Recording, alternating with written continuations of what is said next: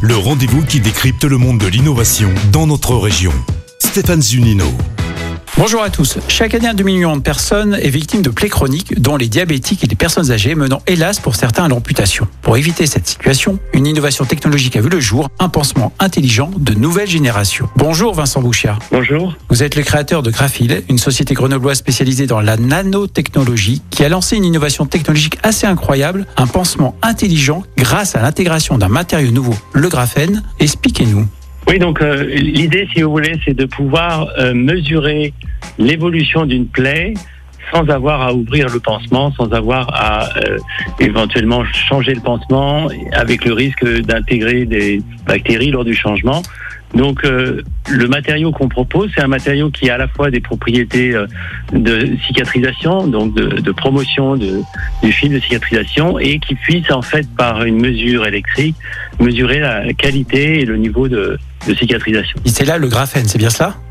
Voilà, alors le graphène, euh, c'est en fait un matériau de carbone très, très fin et très léger qu'on met sur le plastique, euh, sur un polymère en l'occurrence, qui va être biocompatible et qui va euh, supporter ce film fin. Donc si je comprends bien, pour être euh, clair, le graphène donc, est posé sur une pellicule euh, avec des capteurs, c'est ça, de très haute sensibilité? Exactement. Et, et posé Donc, on ensuite va, sur le pansement. euh, pouvoir intégrer des capteurs sur euh, ce système, euh, capteurs à très bas coût, euh, qui vont pouvoir euh, donner des, des informations euh, aux patients ou euh, aux soignants. Et, et donc ces informations vont être mesurées en continu euh, dans une petite puce qui sera dans le pansement et communiquées au smartphone du soignant par exemple.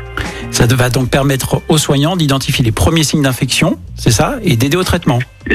Exactement. L'idée, c'est de pouvoir euh, changer le pansement lorsque c'est nécessaire et surtout euh, alerter dans des signes précoces d'infection. Aujourd'hui, euh, c'est souvent ça qui se produit, c'est qu'en fait, sur ces plaies qui peuvent Oui. durer des semaines, voire des mois à guérir, le fait d'avoir un- une information, une alerte précoce peut permettre de rapidement agir et de pouvoir éviter toute complication. Combien d'années de recherche il a fallu pour trouver cette innovation?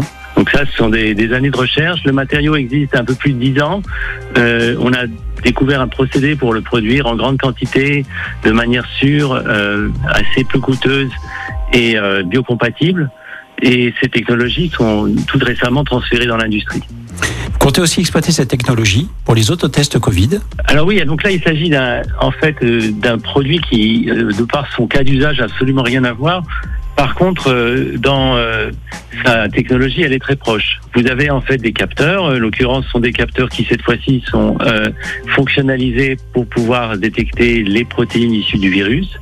On a un cas d'usage bien différent puisqu'il s'agit de faire un test numérique de type bandelette qui permet de rapidement euh, beaucoup plus rapidement qu'aujourd'hui, dans- qu'il faut plus de 15 minutes pour un test antigénique. Et aujourd'hui, en quelques secondes, on peut réaliser une mesure de la présence du virus avec ce type de capteur. Et en, en conséquence, par le, le numérique, réaliser par exemple des passes sanitaires à, à haut débit pour euh, une politique zéro Covid, par exemple, dans un aéroport. Merci beaucoup Vincent. Merci à vous. Merci, au revoir. C'était Eureka à retrouver en podcast sur lyonpremière.fr. Eureka avec Minalogic, pôle de compétitivité des technologies du numérique en Auvergne-Rhône-Alpes et le CIC Lyonnaise de Banque. Construisons dans un monde qui bouge. Écoutez votre radio Lyon Première en direct sur l'application Lyon Première, lyonpremière.fr et bien sûr à Lyon sur 90.2 FM et en DAB+.